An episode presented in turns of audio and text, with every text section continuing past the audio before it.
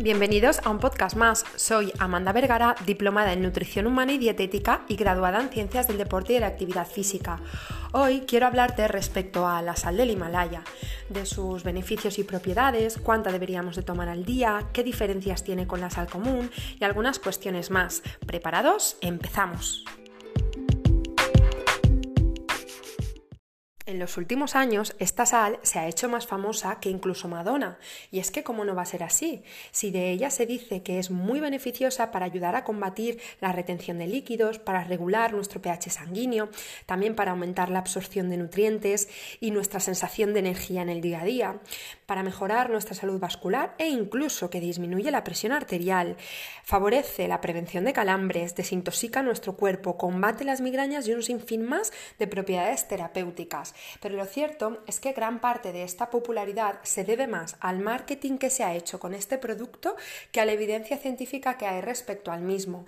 La realidad del asunto es que a día de hoy no hay ninguna evidencia científica que respalde todo lo que se dice respecto a ella. Algunos de sus reclamos publicitarios de este tipo de sal procedente de la mina de Quebra de Pakistán es, aparte de, por supuesto, su color rosado que entra muy por los ojos, su supuesta más pureza y un aumento en el contenido de minerales como calcio, magnesio, potasio, azufre, flúor. Pero la realidad es que no hay mucha diferencia con la sal común, excepto en su precio. Ahí sí.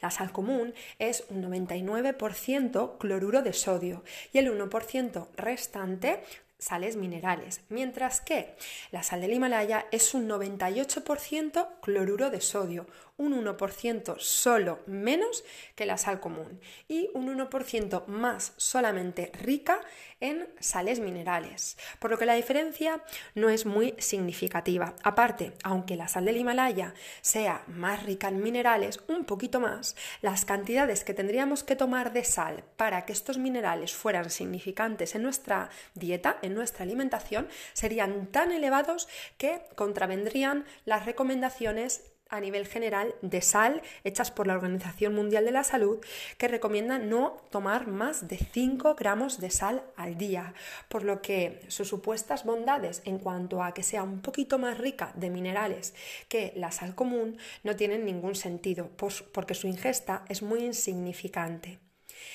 Eso sí, la diferencia en el precio es bastante importante. 6,8 euros el kilo para, las, para la sal del Himalaya en los grandes supermercados frente a los 0,23 eh, euros el kilo para la sal común. Y esta diferencia de precio no es más que por dónde viene, por su origen, por su forma de presentación, que al tener un color rosado más bonito parece más atractiva, y por tener un poquito más de minerales que la sal común, solo un 1% más, que parece ridículo. Sí que es cierto que en cuanto al sabor, sí que hay una ligera diferencia, y también en cuanto a cuestiones gastronómicas, eh, también se le puede dar mucha utilidad a este tipo de sal, pero no hay que olvidar que una sal es una sal, sea del Himalaya, o sea común, o sea de Japón, o sea de la conchinchina.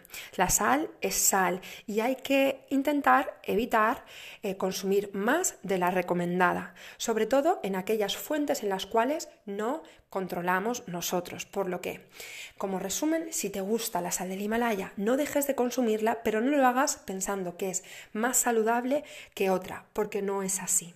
Y por último, recomendarte que procures no abusar de ella y que recuerdes la recomendación de la Organización Mundial de la Salud de procurar no ingerir más de 5 gramos de sal al día, lo que sería una cucharadita de café diaria, teniendo en cuenta que se estima que solo entre un 10 y un 20% de la sal que ingerimos es incorporada libremente por el consumidor, mientras que el resto, el 80-90% de la sal ingerida diariamente, ser la que está ya incorporada en los alimentos procesados que consumimos.